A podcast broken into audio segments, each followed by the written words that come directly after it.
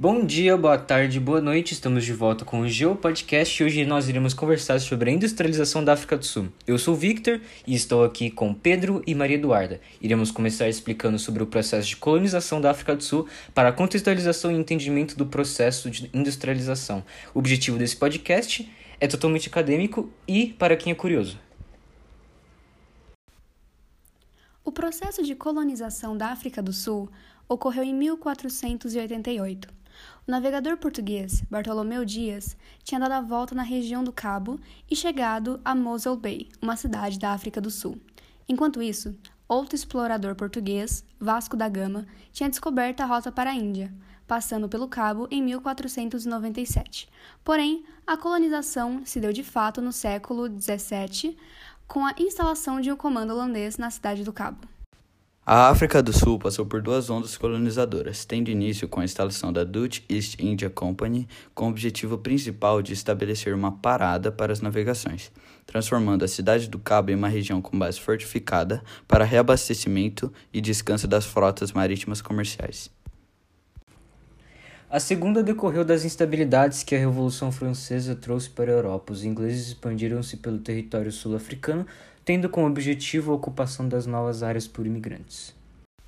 A colônia sul-africana começou a ter importância econômica para as colônias inglesas localizadas ao redor. Com a descoberta de pedras preciosas na região em 1870, a atividade mineral se tornou o maior propulsor da economia sul-africana. Contudo, a extração mineral exigia alto nível técnico para sua execução, devido à posição geográfica dos minerais, sendo ela trazida pela substituição dos escavadores individuais por grandes empresas. E todo esse processo de mineração estimulou a criação de indústrias, principalmente químicas, por causa da necessidade de dinamites para a exploração mineradora e bens de consumo não duráveis para atender às necessidades dos trabalhadores, que em sua maioria moravam em ajolamentos próximos as minas. Essa sofisticação trouxe uma inundação de pedras de diamante no mercado e para que houvesse um controle no fluxo de diamantes e de seus preços, Cecil Rhodes, um homem de negócios britânico, fundou um monopólio chamado The Beers Company, controlando assim mais da metade das minas de Kimberley. O dinamismo trazido para a África do Sul não se limitou à mineração, mas também abrangeu a indústria de dinamites e minas de carvão, bem como a construção de infraestrutura através do desenvolvimento dos meios de transporte, já que as minas eram localizadas no interior das colônias.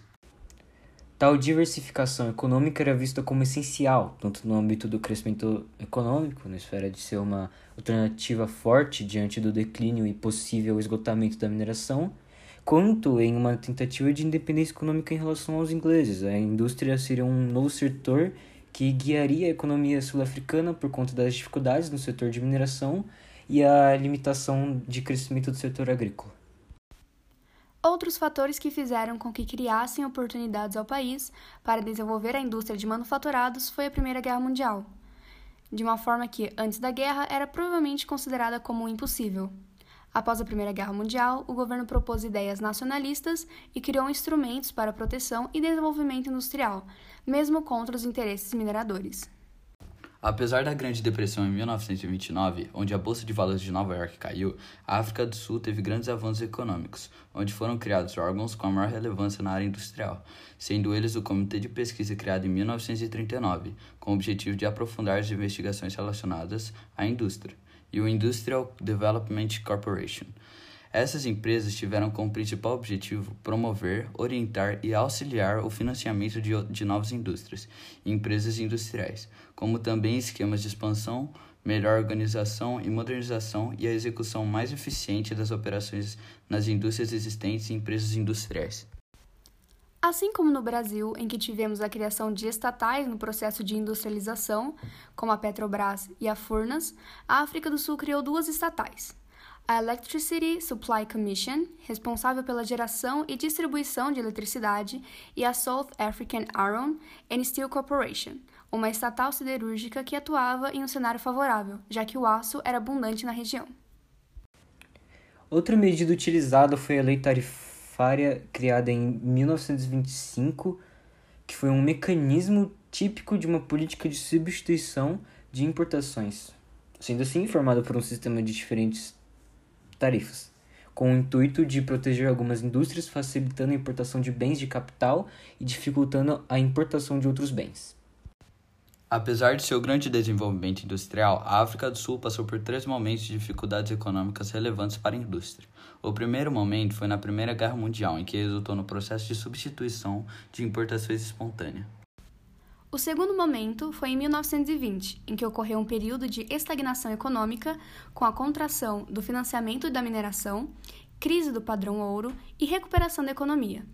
O preço fixo que o padrão ouro impunha causava uma crise na balança de pagamentos, estimulava o contrabando de ouro sul-africano e vale ressaltar também que isso resultava na diminuição dos lucros da mineração desse minério, limitando assim sua capacidade de financiamento indireto.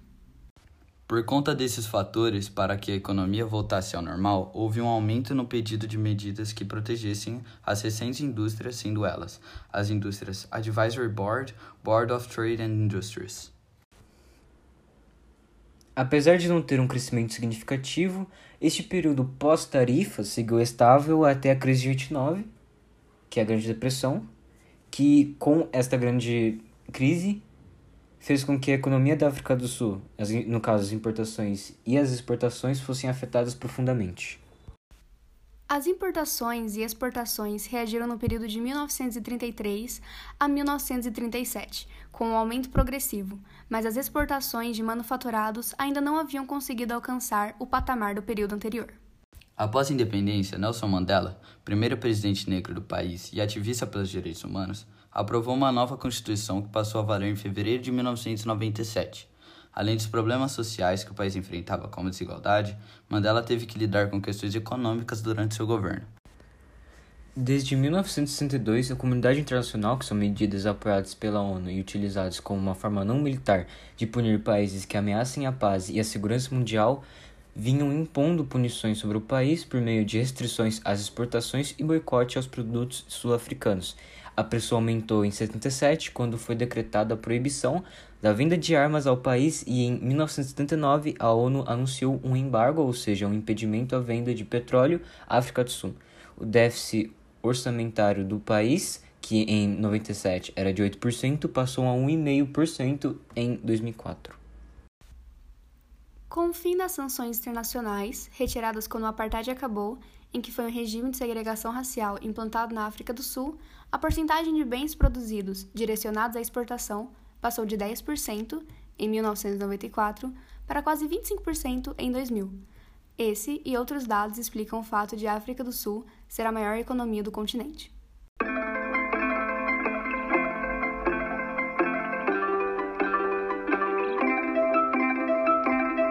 Agora iremos falar sobre os fatores que estimularam o início da industrialização, sendo eles a necessidade de empregar a população africana, os sinais de esgotamento dados pela mineração, apontado para um caminho de diversificação econômica e o cenário favorável formado pelas restrições da Primeira Guerra Mundial. Além dos fatores citados pelo Pedro, a industrialização da África do Sul teve grande estímulo por conta das reservas minerais e energéticas, e também na disponibilidade de mão de obra barata em que os trabalhadores negros eram superexplorados. No início do processo, eles serviram para atrair investimentos estrangeiros, mas com o aumento da pressão internacional contra o apartheid, especialmente a partir dos anos 1980, muitas empresas deixaram de investir no país. É interessante porque no passado a África do Sul era baseada no comércio e em fonte de renda para a produção de alimentos, como milho e cana-de-açúcar.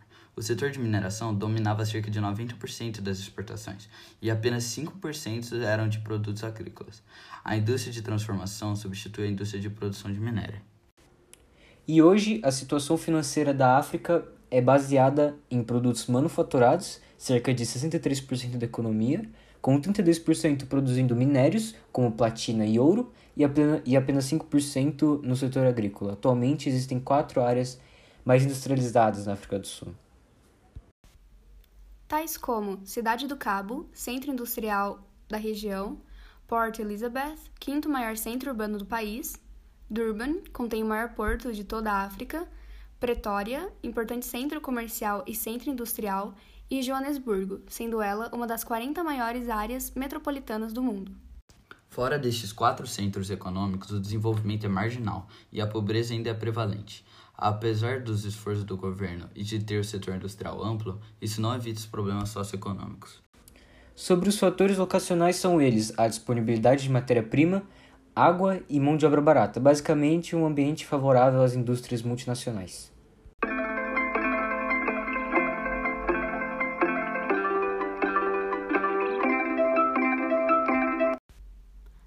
Finalizar, a economia sul-africana é a maior economia do continente. Ela havia sido ultrapassada pela Nigéria e Egito, porém voltou para a liderança pela força de sua moeda, o Rand, e é a 25ª maior do mundo. A África do Sul representa um quinto do PIB do continente africano e, como base do PIB, são exportados produtos como ouro, diamantes, platina, outros metais e minérios, máquinas e equipamentos. Para impulsionar a economia e abranger mais relações internacionais, a África do Sul faz parte de um grupo de países emergentes chamado BRICS, no qual participa também Brasil, Rússia, Índia, China e a África do Sul. Também existem investimentos do Oriente, pois os empréstimos chineses a países africanos aumentaram de menos de 1 bilhão nos anos 2000 para aproximadamente 30 bilhões em 2016. A China investiu na África do Sul e esses investimentos só, só vêm crescendo. Muito obrigada por terem escutado o Geo Podcast. Espero que tenham aprendido bastante com essas informações. Bons estudos e até a próxima!